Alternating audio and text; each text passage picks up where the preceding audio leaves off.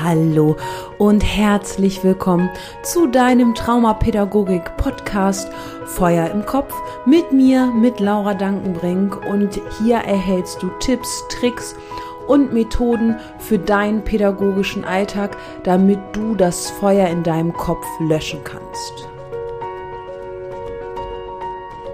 Hallo und herzlich willkommen ich freue mich, dass du wieder mit dabei bist. Heute zum Thema Wut und Trauma. Und ich werde anfangen und allgemein über die Wut sprechen. Und im zweiten Teil wird es dann auch mehr in Kombination um Trauma gehen.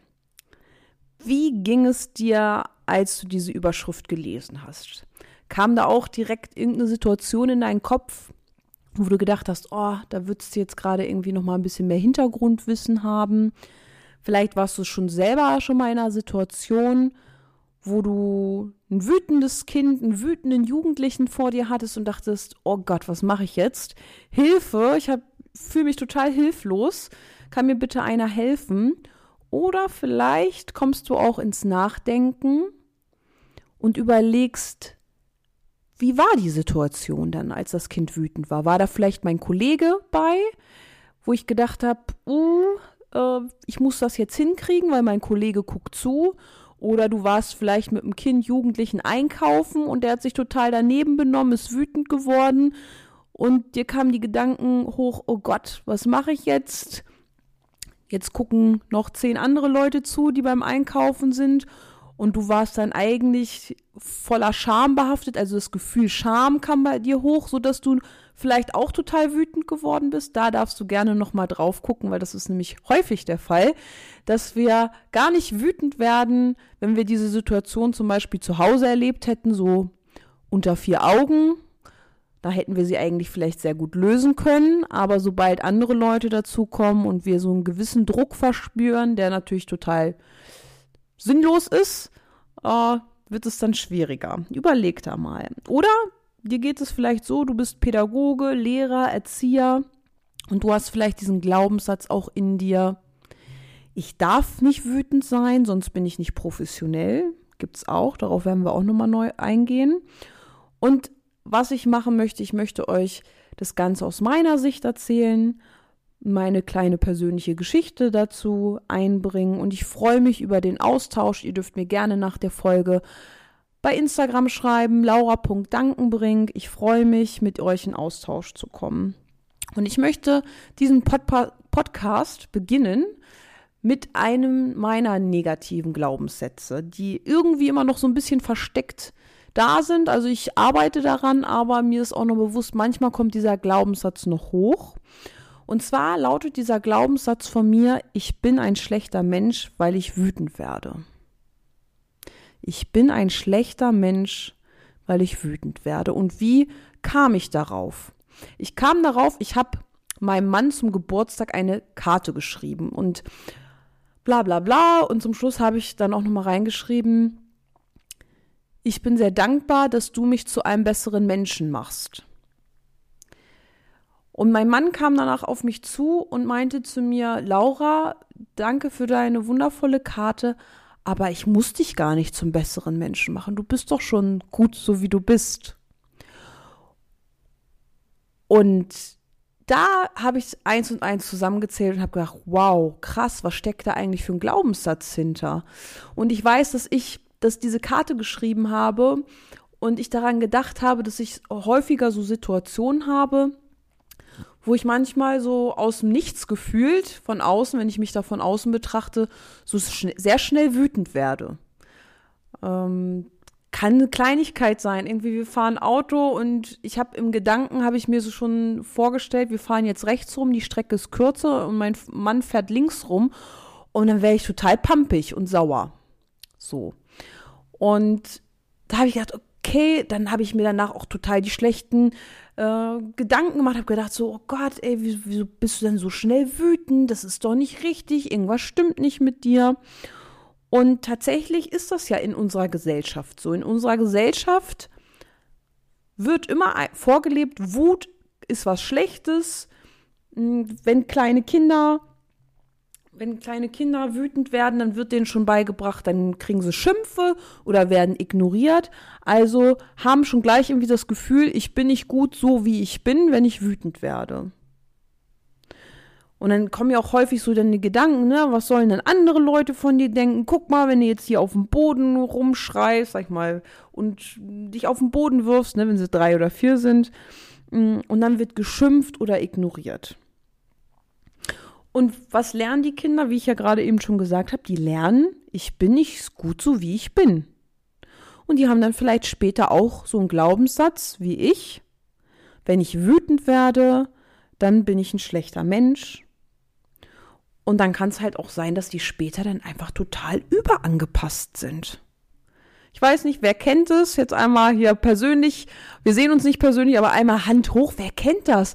Dass man vielleicht manchmal innerlich merkt, man ist wütend und sagt, nee, man will keinen Streit, man will den anderen nicht verletzen, man will ja gemocht werden und man sagt dann nichts. Was passiert dann?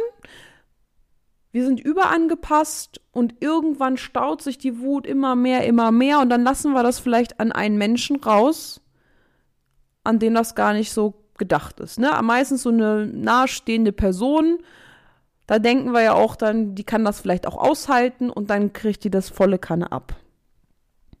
Was ist denn jetzt sinnvoller? Wie sollen wir dann mit so einem wütenden Kind dann umgehen? Kinder, erstmal, wenn die ganz klein kind, also kleine Kinder, die wissen ja erstmal noch nicht, dass dieses Gefühl Wut heißt. Das bedeutet, wir müssen das Kind ja begleiten und dürfen dem Kind helfen, dieses Gefühl zu benennen und einzuordnen. Das gehört zu der Entwicklung dazu zu sagen, oh, du bist gerade ganz schön wütend, ich verstehe dich, du willst jetzt hier gerade dein Spielzeug haben, das hat gerade ein anderes Kind. Verstehe ich, bist echt wütend gerade. Was können wir dann stattdessen machen? Vielleicht kann man auch mal stampfen. Ich bin nicht so ein Fan davon, dass man irgendwie auf Kissen einschlägt oder mh, hm, irgendwie anders die Wut dann so rauslässt, weil ich finde, das wollen wir später ja auch nicht so, dass das Kind irgendwie was zerstört oder irgendwas macht. Deswegen vielleicht mal stampfen. Oder vielleicht braucht das Kind auch einfach nur mal eine Umarmung. Das habe ich ganz häufig mit meiner Tochter, dass ich dann sage, komm mal her, ich drück dich mal. Und das, äh, ja, das mag sie dann total gern. Und ich bin häufig dann so verwundert, wow, die hat gerade so eine Wut gezeigt, aber die Umarmung, die hilft so viel. Und das ist das, was die Kinder brauchen. Die brauchen Co-Regulation einfach von der Entwicklung vom Gehirn schaffen die das noch gar nicht, sich selbst zu regulieren. Und wie sollen diese Strategien, wo sollen die herkommen? Die fallen ja nicht einfach vom Himmel. Da müssen wir den Kindern beibringen, ihnen Strategien an die Hand zu geben, wie kann ich mit meiner Wut umgehen. Und wenn wir mal ganz ehrlich sind, manche Erwachsene können das doch auch noch nicht, oder? Also die bräuchten da auch noch mal Hilfe. Wie ich, wenn ich ja manchmal wütend werde, ne, was ich gerade gesagt habe, nur weil mein Mann links fährt und ich will rechts fahren und da wollen wir doch Verständnis haben. Wir wünschen uns doch auch Verständnis. Ne? Ich denke dann, oh Gott, was bin ich für ein schlechter Mensch? Warum habe ich den gerade so angemeckert? Und was wünsche ich mir dann? Ich wünsche mir dann, klar, dass mein Mann dann auch eine klare Grenze setzt. Er sagt so, stopp, hierhin und nicht weiter. Aber hey, Laura, ich verstehe dich. Irgendwas war doch gerade mit dir. So, das wünscht man sich in dem Moment. Und das, das brauchen auch die Kinder. Und gerade Kinder, die in jungen Jahren traumatische Erfahrungen gemacht haben. Die haben noch ganz, ganz viel Nachholbedarf, auch wenn die jugendlich sind. Die brauchen ganz, ganz viel. Die brauchen ganz viel Koregulation, weil Beruhigung geht immer nur in Kontakt. Und Kinder sollen bitte die Erfahrung machen. Ich darf wütend sein, ich bin wütend und der Lehrer, der Pädagoge, meine Mama, meine Papa, die haben mich trotzdem lieb. Oder dieses trotzdem, das können wir eigentlich weg, weg äh, ausklammern. Die haben mich lieb, auch wenn ich wütend bin. Ne? Also, die finden das vielleicht nicht toll, dass ich irgendwas kaputt mache, aber die haben mich immer lieb, so wie ich bin.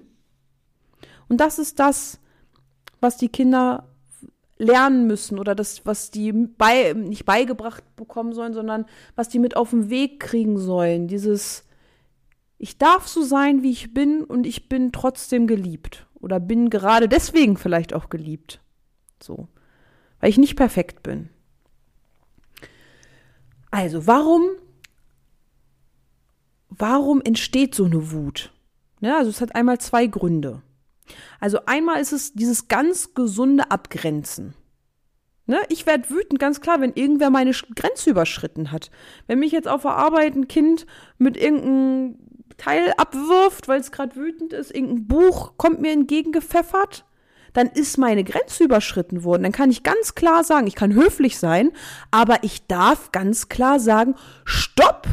Hier ist meine Grenze. Du wirfst mich nicht mit Sachen ab, ganz klar. Und da, da bin ich aber auch höflich. Ich gehe ja nicht das Kind irgendwie an, sondern ich stecke meine Grenzen. Und deswegen auch zu diesem Glaubenssatz vielleicht als Pädagoge darf ich nicht wütend sein. Natürlich darfst du wütend sein. Du darfst ganz klar deine Grenze zeigen, wenn die überschritten worden ist.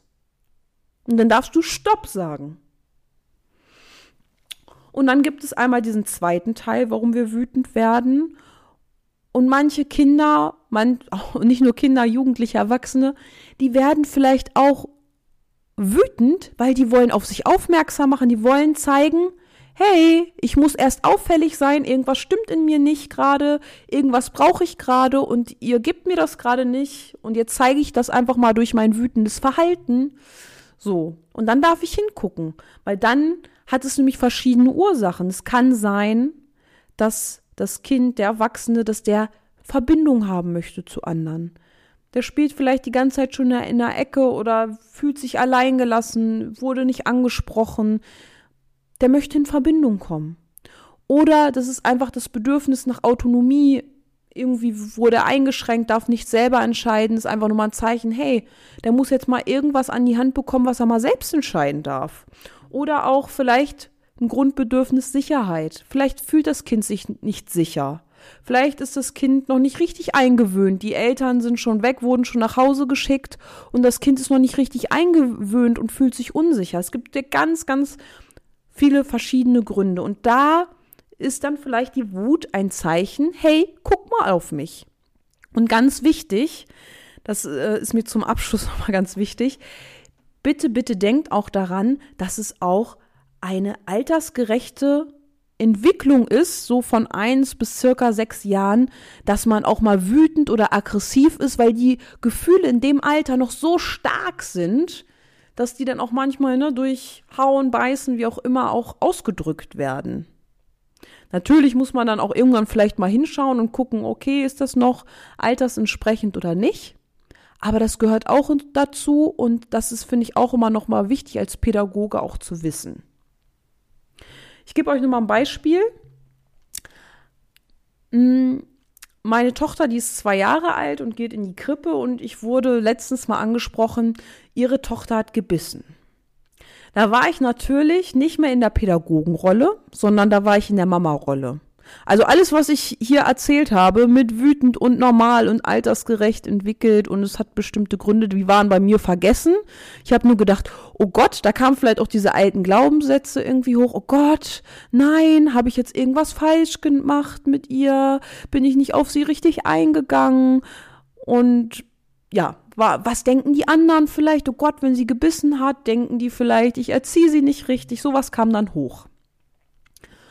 Und Aufgabe von den Erziehern jetzt da in der Krippe wäre gewesen, weil ich war ja in meiner Mama-Rolle, mein, meine Pädagogenrolle war weit weggeschoben, da wäre die Aufgabe auch gewesen zu sagen, hey, das gehört auch zu einer altersgerechten Entwicklung dazu. Zwischen eins bis sechs Jahre ist es noch normal. Wir gucken noch mal hin, wenn das vielleicht noch zehnmal passiert. So. Oder auch zu sagen, ah, wir gucken noch mal, ne, es ist auch ein Grund für Wut oder ne, fürs Beißen ist auch manchmal um zu zeigen, hey, mir geht's vielleicht gerade nicht gut, ich brauche Sicherheit, Autonomie oder ich brauche Verbindung. Wir schauen noch mal in der nächsten Zeit, vielleicht hat sie das gerade nicht bekommen, weil viele kleine Kinder noch mit dazugekommen sind. Das hätte ich mir gewünscht. Und deswegen war mir das auch wichtig, so diese Folge aufzunehmen, auch vom Grunde her nochmal zu beginnen und zu erzählen, nicht nur auf Trauma und Wut einzugehen, sondern wo fängt das eigentlich alles an mit den Gefühlen. Und jetzt freue ich mich auf den zweiten Teil Trauma und Wut und bedanke mich und ich freue mich über den Austausch mit euch.